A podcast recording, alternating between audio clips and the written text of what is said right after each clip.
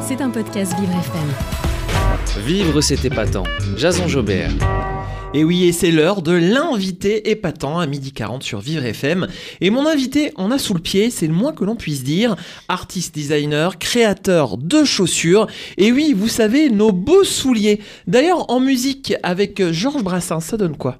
Les sabots d'Hélène étaient tout crottés. Les trois capitaines l'auraient appelée vilaine. Et la pauvre Hélène était comme une âme en peine. Ne cherche plus longtemps de fontaine. Toi qui as besoin d'eau ne cherche plus aux larmes. Les sabots d'Hélène. Mais oui, car nos godasses, nos shoes, nos skates, nos talons, nos mocassins, nos chaussures, quoi, sont de vraies œuvres d'art. Il suffit de contempler le roi de la pop, Michael Jackson, le king du basket, Michael Jordan, ou bien les pantoufles de verre de Cendrillon pour s'en rendre compte. Nos chaussures sont partout. Alors jetez un coup d'œil dans nos dressings et vous serez surpris du nombre de pompes que vous pouvez conserver. Qui n'a jamais regardé les baskets de son voisin de métro? On écoute.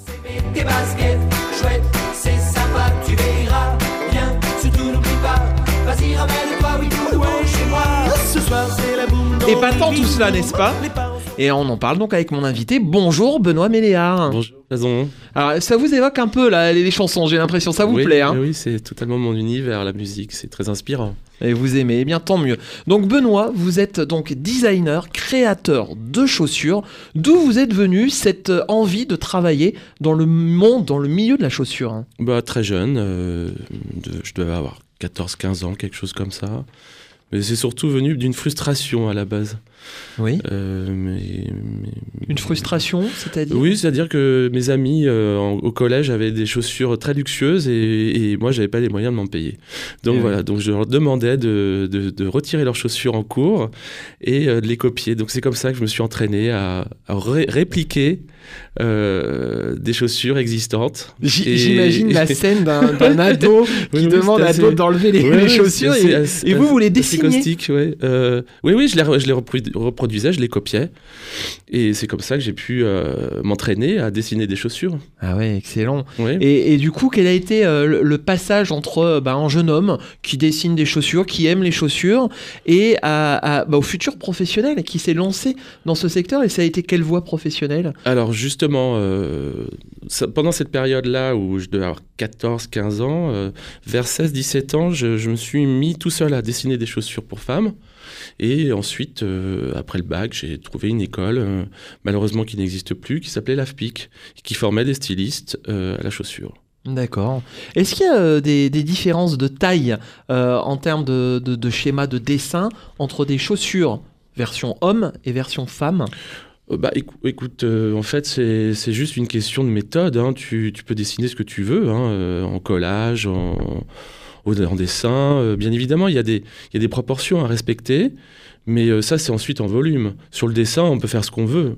C'est très libre. Ouais, il y a beaucoup de liberté en Bien fait sûr. dans, dans, dans, ce métier. Euh, J'imagine qu'on est très observateur, c'est ce que vous nous disiez euh, du coup quand vous demandiez à vos camarades d'enlever les Ouais. chaussures et de les redessiner. C'est euh, une des qualités essentielles, il y en a d'autres? Ah, moi, je passe mon temps à observer tout. Tout, Oui. tout, sur tous les pieds, ça c'est sûr. J'adore le métro parce qu'on peut voir beaucoup, beaucoup de sneakers, bien évidemment, mais on peut voir aussi des chaussures euh, plus ou moins euh, euh, usées ou, ou différentes. Il y a tellement de choses à voir et puis je m'inspire de plein de choses, moi, surtout de la musique, bien évidemment. Mais voilà, c'est, euh, je, je- je pioche de partout. Alors justement des exemples, le, petit Benoît, est-ce qu'il a été inspiré par euh, Michael Jackson que je citais, euh, dont effectivement avec son Certainement, mouvement le moonwalk? Certainement, oui, oui, puisque en plus c'est euh, à la base c'est c'est plutôt Fred Astaire, hein, euh, Oui. voilà. Donc, euh, euh, mais bien sûr, c'est tout, tout ça est transformé, tout ça est, est digéré par d'autres, et ça fait un, un nouveau, un du moins un nouveau style. Et c'est ce- mon travail, et aussi de travailler sur le passé. Mais euh, et de le digérer et de proposer autre chose, Des- quelque chose de plus de, de nouveau. de nouveau. Alors, est-ce que vous pouvez nous expliquer votre métier? Parce que c'est pas un métier courant, surtout que avec vous, on est dans le domaine non pas forcément industriel, Oui. mais également euh, du luxe. Euh, co- comment ça se passe? Quel est le quotidien d'un créateur designer de chaussures? Alors déjà, il faut qu'il ait des contrats quand même. Bien sûr, hein, il faut aller les chercher. faut aller les chercher. Ou alors euh, ou alors se lancer seul. Voilà moi j'ai fait une for- j'ai fait une formation donc à l'AFPIC. Ensuite j'ai travaillé dans le Romanais à Romans-sur-Isère Capitale de la chaussure dans la Drôme.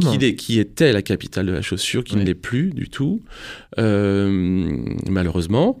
Euh, bon, il y a plein de raisons, hein, euh, voilà. Mais je pense que euh, euh, euh, donc pour revenir à ma formation, enfin voilà, j'ai travaillé ensuite. euh, bon, j'ai app- appris mon travail euh, en usine. Dans Oui. une manufacture, pas spécialement dans le studio, parce que être à Paris dans un studio, c'est bien beau, mais c'est super important euh, d'apprendre son métier euh, dans une manufacture. C'est là où on voit euh, toutes les étapes, euh, comme je te disais peut-être tout à l'heure, on a à peu près une 480 opérations euh, sur une, sur, pour construire une paire de chaussures. Eh oui, c'est énorme. Donc euh, ça, il faut apprendre tout ça, et puis c'est sur le terrain qu'on euh, qu'on apprend à, à observer, justement, à, à tester, à jauger des techniques euh, et savoir est-ce que, est que, ça va, est que ça va être possible, est-ce que ça va bien, les essayages vont bien se passer, est-ce que le produit va plaire aussi, parce qu'on parle de quelque chose de commercial. Moi ensuite, j'ai pris une autre direction. J'ai pris une, une direction à la fois avec deux casquettes, c'est-à-dire de faire du commercial et de faire de l'inclassable c'est-à-dire de faire des choses uniques euh, pour un peu, enfin carrément bouger l'industrie de la chaussure. Donc c'est très prétentieux, mais De l'inclassable. Alors Ouais. du coup, c'est-à-dire des de pures créations qui ne sont Voilà. pas rangées dans une catégorie de chaussures ou, ou d'une autre? Voilà, c'est-à-dire que euh, bah, j'ai décidé de faire les premiers défilés de chaussures du monde. Génial. Voilà, au monde. Alors, un défilé de chaussures, est-ce que vous pouvez nous expliquer, Benoît, euh, c'est quoi? Parce que du coup, euh, c'est c'est intriguant. Bien sûr. Euh, bah, moi, je voyais déjà des, des défilés de chaussures, mais qui ressemblaient pas à des défilés de chaussures. Euh, par exemple, un salon qui s'appelle le Midec, qui était assez, assez poussiéreux euh, pour, euh, on va dire, pour le mass market euh, et du, on va dire, ça se positionnait pas spécialement sur le luxe. Et je trouvais ça assez ringard. Je trouvais ça assez vilain même, parce qu'en fin de compte, je trouvais qu'il y avait trop de silhouettes et que on présente le vêtement prenait le prenait le dessus. Oui. Donc moi, je me suis dit, je vais m'entourer de gens qui sont euh, très pointus, comme Michel Gobert, par exemple, pour la musique, de réellement faire un défilé, bien évidemment, avec une structure euh, comme euh, la mode en image, qui a été un, un mécène et aussi un, un excellent scénographe. Euh, plus un maquilleur très bon, euh, voilà, parce que j'ai quand même qui s'appelait Topolino, qui s'appelle toujours Topolino, et euh, et j'ai décidé réellement de de de mettre en avant la chaussure. Donc c'est-à-dire que le- les silhouettes, c'était un uniforme Oui. pour toutes les filles, avec une musique bien particulière qui habille parfaitement le, la collection. Oui. Et, euh, et allons-y, on y va. Alors, c'est-à-dire que du coup, la scène, est-ce qu'elle était un peu surélevée? Bien sûr, c'est son... voit le, Alors le bien, niveau des... bien sûr, c'était- pieds ça reprenait un peu le- l'esprit des années 80 d'ailleurs. Mhm. Parce que les podiums étaient très élevés euh, à une époque. Les photographes étaient presque, presque au ras du sol. Oui, ça, c'était vraiment très chouette. Ça, je, je trouvais ça très, très beau. Euh, donc là, moi, en, en l'occurrence, c'était des, des, des, des- des très grands cubes, euh, comme des euh, boîtes lumineuses, pour mettre réellement en avant la chaussure. Donc, Et, et du tout coup, part de la chaussure. la lumière aussi, a La son lumière très sur importante. la mise en, Oui. en avant. C'est-à-dire les, les- les planches lumineuses euh, euh, permettent de faire ressortir le- la chaussure et de, de dessiner réellement la silhouette de la chaussure, même si elle est en mouvement.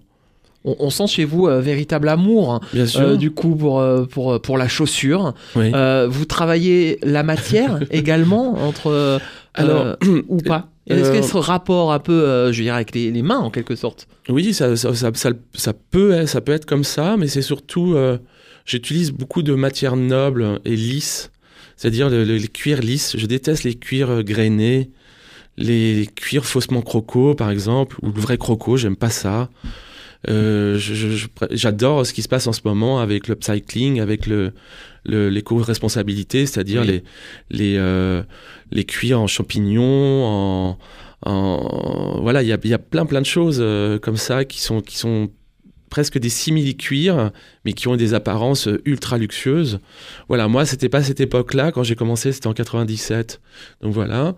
Et, et puis j'ai continué à faire ces défilés euh, régulièrement. Au fur et à mesure. Au Donc, fur et à vous avez été le, le premier et vous avez travaillé euh, les plus grands. Et je vais citer donc euh, une figure de la diversité internationale, c'est Amanda euh, Leport. Bien sûr. Euh, comment vous l'avez rencontrée et quelle collaboration vous avez eu euh, ensemble? Alors, je l'ai rencontré pour, une, pour un, un événement qui était, qui était extraordinaire, euh, qui se déroulait à Vienne, qui s'appelait le Live Ball. C'était pour la lutte contre le sida.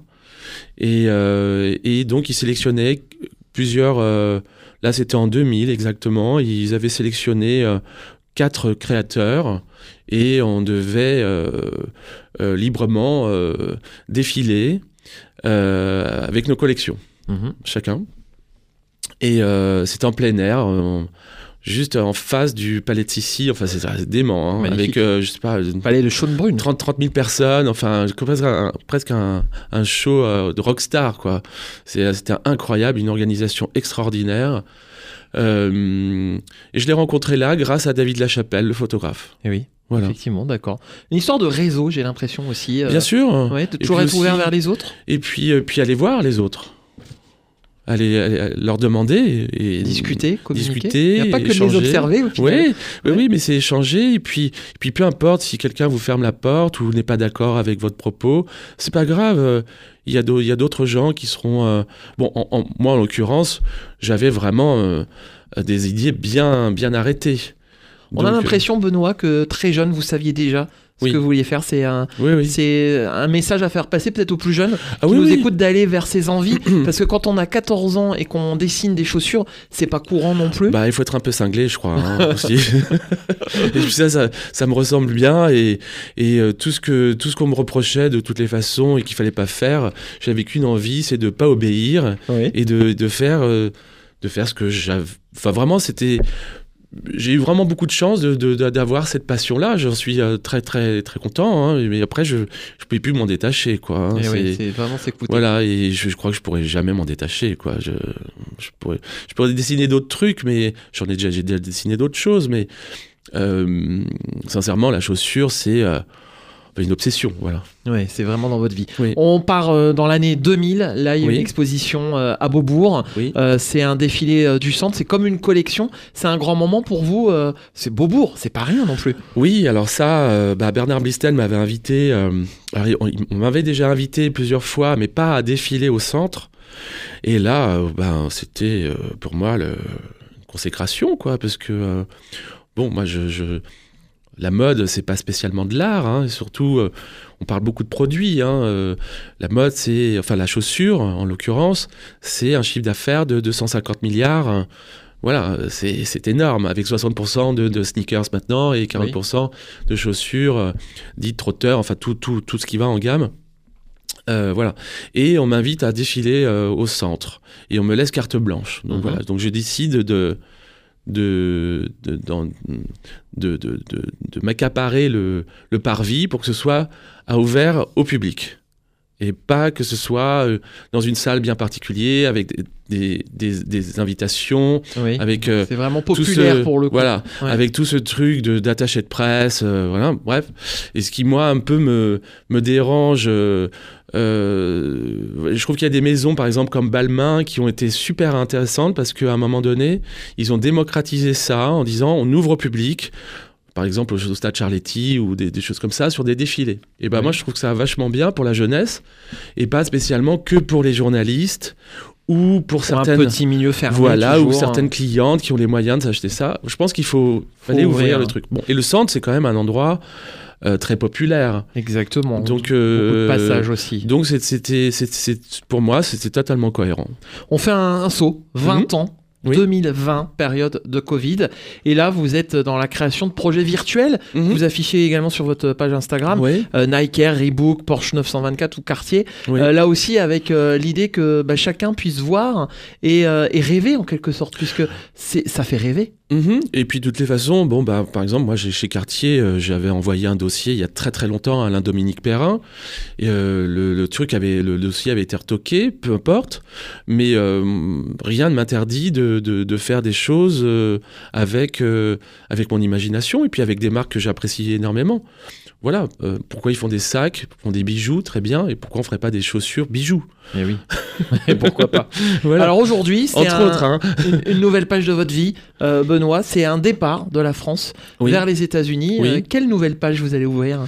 Alors, j'ai été approché par une université qui est, qui est formidable, qui s'appelle le SCAD. Qui donc, euh, SCAD veut dire euh, School, euh, Savannah College and Art and Design, Oui. of Art and, Desi- and Design. Euh, et donc, je vais enseigner, euh, maintenant que j'ai à peu près 53 ans. Euh, je trouve que c'est intéressant de transmettre Transmission. la oui. transmission. Et, et donc, je vais enseigner la chaussure et l'accessoire aux États-Unis, à Savannah, qui est une sublime ville. Et puis, bon, on m'offre des conditions de travail euh, exceptionnelles. Donc, euh, C'est dur de travailler en France aujourd'hui dans le milieu de, de la création euh, de chaussures de luxe? Bon, moi, je ne vais pas, je vais pas faire Cosette ou, voilà, ou me plaindre, mais je trouve que quelquefois, on, on rejette certains talents. Voilà. Mhm. J'ai pas d'autre chose à dire. Un petit mot, euh, on n'en a pas parlé en préparant cette interview, mais par rapport aux personnes euh, en situation de handicap, Oui. euh, qu'est- qu'est-ce qu'on peut faire pour que elles aussi, elles aient parfois de plus belles chaussures Je pense notamment aux seniors, mais pas que, parce que bah, ça fait toujours plaisir d'avoir des belles chaussures, quel que soit son physique aussi et son état physique. Alors, euh, Jason, justement, c'est très- c'est là, vous mettez le doigt sur, euh, du moins le pied sur. euh, quand j'ai commencé mes premières collections, je ne suis pas allé chez un, beauté un bottier classique, je suis allé chez un orthopédiste, Oui. quelqu'un qui euh, faisait des chaussures pour des gens qui avaient des malformations aux pieds. Voilà. Donc, vu que je travaillais sur un volume totalement différent et nouveau, il me semblait euh, totalement approprié d'aller euh, chez quelqu'un qui euh, pouvait avoir, du moins, cette, ce- ce- cette, Cette compétence, sensibilité cette sensibilité-là. Voilà. ouais. Euh, bah, moi, je pense qu'il y a vachement de choses à faire et que ça devrait être ouvert encore plus à des gens comme moi. Euh, par exemple, sur, vous parlez de sur l'handicap. moi, je trouve que je suis un handicapé de la vie, donc euh, donc le concept me plaît énormément, Et ben voilà, il y a quelque chose à réfléchir. énormément, énormément.